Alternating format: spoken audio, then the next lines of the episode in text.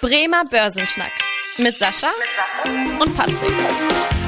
Moin und herzlich willkommen zu einer neuen Podcast-Folge. Mein Name ist Patrick Pech. Der Sascha Otto ist heute urlaubsbedingt nicht mit dabei, daher heute eine Folge von mir alleine. Letzte Woche ist ja leider ausgefallen. Diese Woche gibt es aber wieder ein Update zur Wirtschafts- und Börsenentwicklung. Und dabei habe ich heute ein paar spannende Themen mitgebracht. Unsere Zahl der Woche dazu lautet minus 26,5 Punkte. Unser Thema der Woche. Heute geht es um die Konsumentwicklung in Deutschland und dabei beantworte ich auch die Frage für euch, welche Bedeutung die Konsumausgaben für die Wirtschaft überhaupt haben. Das ist nämlich sehr interessant. Und zudem zeige ich euch, was in den USA zuletzt los war. Und dann gehe ich auch auf die aktuelle Entwicklung am Aktienmarkt ein und ein paar spannende Unternehmensnews. Genau, dann lass uns mal starten mit den USA, mit einem Blick in die USA. Und zwar ähm, stand die USA ja kurz vor dem Shutdown. Und zwar ist es da der Zustand, wenn die Gelder quasi nicht mehr ausreichen aus den äh, öffentlichen Haushalten, um die Ausgaben des Staates zu bedienen. Und in solchen Fall hätten jetzt die Staatsbediensteten und die Behörden in den Zwangsurlaub geschickt werden müssen. Das ist natürlich für die Wirtschaft äh, katastrophal und auch für die ganze Organisation im Lande. Und äh, jetzt konnte eben dieser Shutdown am Wochenende gerade noch abgewendet werden. Da wurde ein Übergangshaushalt zwischen Demokraten und Republikanern beschlossen. Bis zum 17. November sind jetzt erstmal die Gehälter gesichert, aber eben jetzt nur ein Übergangshaushalt. Das heißt, das Thema wird jetzt in den nächsten Wochen wieder in den Fokus rücken. Äh, gerade wahrscheinlich im November wird es da sicherlich wieder Streitigkeiten geben. Das hat sich auch an der Börse gezeigt. Also da gab es durchaus auch ja, Unsicherheit in, in, der letzten Woche. Da gehe ich aber gleich nochmal drauf ein, wie sich da der Aktienmarkt entwickelt hat. Zunächst aber auch nochmal ein Blick auf die Inflation, die ja enorm wichtig ist, auch für die Wirtschaftsentwicklung und auch für den Aktienmarkt.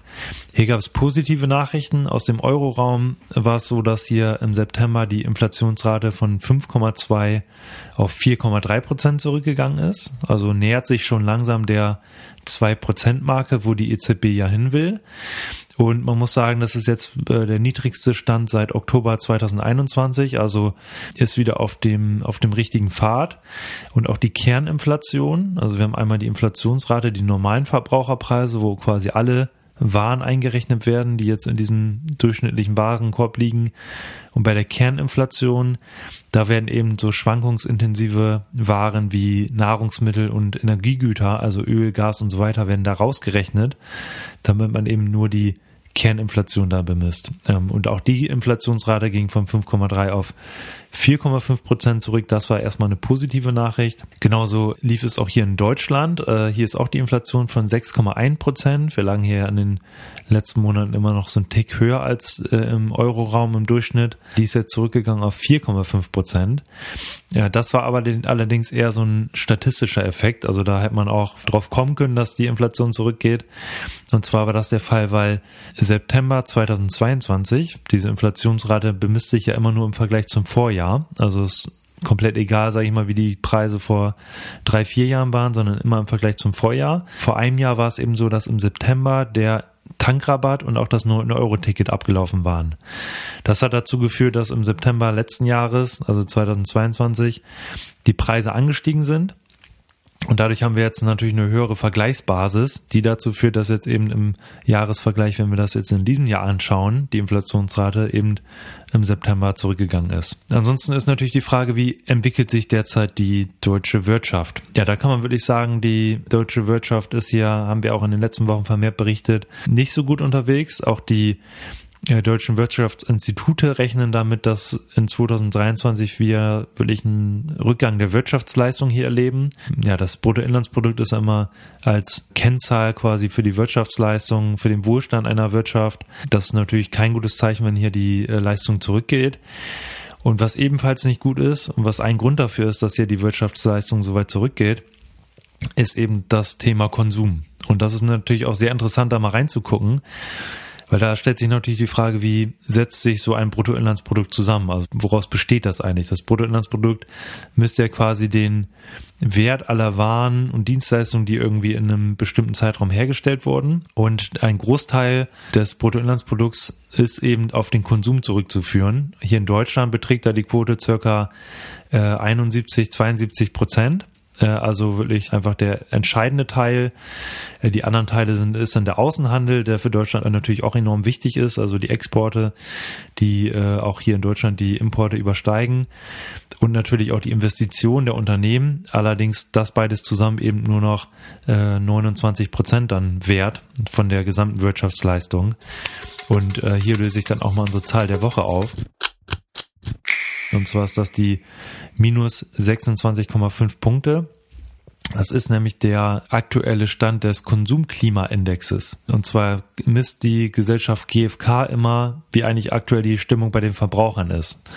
Weil eben der Konsumanteil so wichtig ist für die Wirtschaftsleistung, wird da jeden Monat eine Umfrage gemacht unter verschiedenen Verbrauchern, wie da die Stimmung ist, wie das Konsumverhalten sich verändert. Ja, da kann man wirklich sagen, dass das ein sehr schlechter Stand ist aktuell.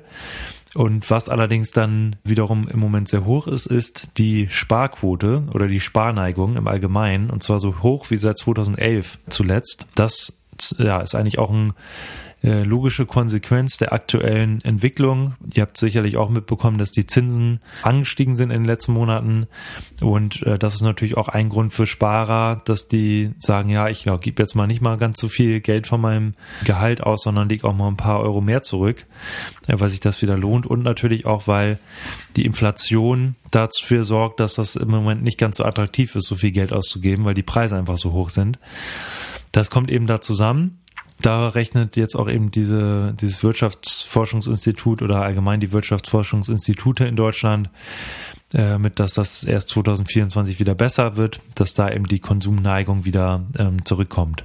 Genau, entsprechend sieht es auch bei den Unternehmen nicht ganz so gut aus. Also dass die Nachfrage aus von der Konsumseite, die führt natürlich auch dazu, dass die Bereitschaft, da jetzt in verschiedenen Branchen neues Personal einzustellen, jetzt nicht so hoch ist. Gerade in den Bereichen Industrie, im Handel, auch im Baugewerbe.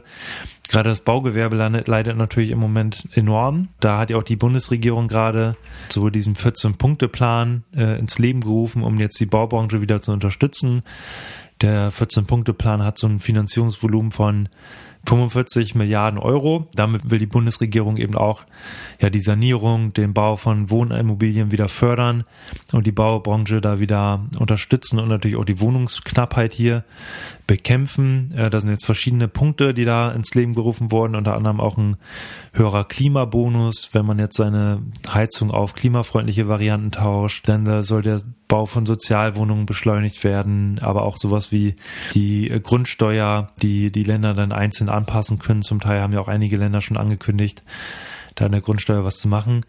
Allerdings, allerdings muss man sagen, das sind jetzt nicht so die, ja, die Effekte, die jetzt dazu führen, dass morgen wieder direkt viel mehr gebaut wird, sondern der entscheidende Faktor aus meiner Sicht ist da eher weiterhin natürlich die Zinsentwicklung und dass das da vorübergehend in, in der Baubranche ja schleppend bleibt und dann natürlich auch das Ziel der Bundesregierung, so und so viele Häuser zu bauen oder Wohnungen zu bauen, das ist natürlich auch nicht erreichbar. Genau. Und dann jetzt auch der Blick auf den Aktienmarkt, auf die Börse im Allgemeinen. Das Börsenwetter. Ja, erstmal zum, zum Aktienmarkt. Der Aktienmarkt lief in letzter Zeit nicht so gut. Äh, beim DAX ging es auch ähm, runter von 16.000 auf 15.200 Punkte. Also schon ein kleiner, kleiner Rückgang. Jetzt im, im Jahresvergleich äh, nicht immens, aber das zeigt sich halt eben, dass wir einerseits den drohenden Shutdown in den USA hatten, der eben verunsichert hat.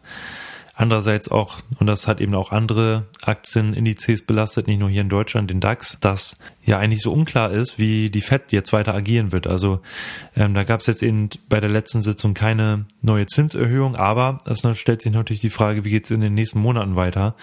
Und da das so ein bisschen unsicher ist, und Unsicherheit mögen die Aktienmärkte eben nicht, ist das da jetzt derzeit nicht so ähm, positiv gesehen.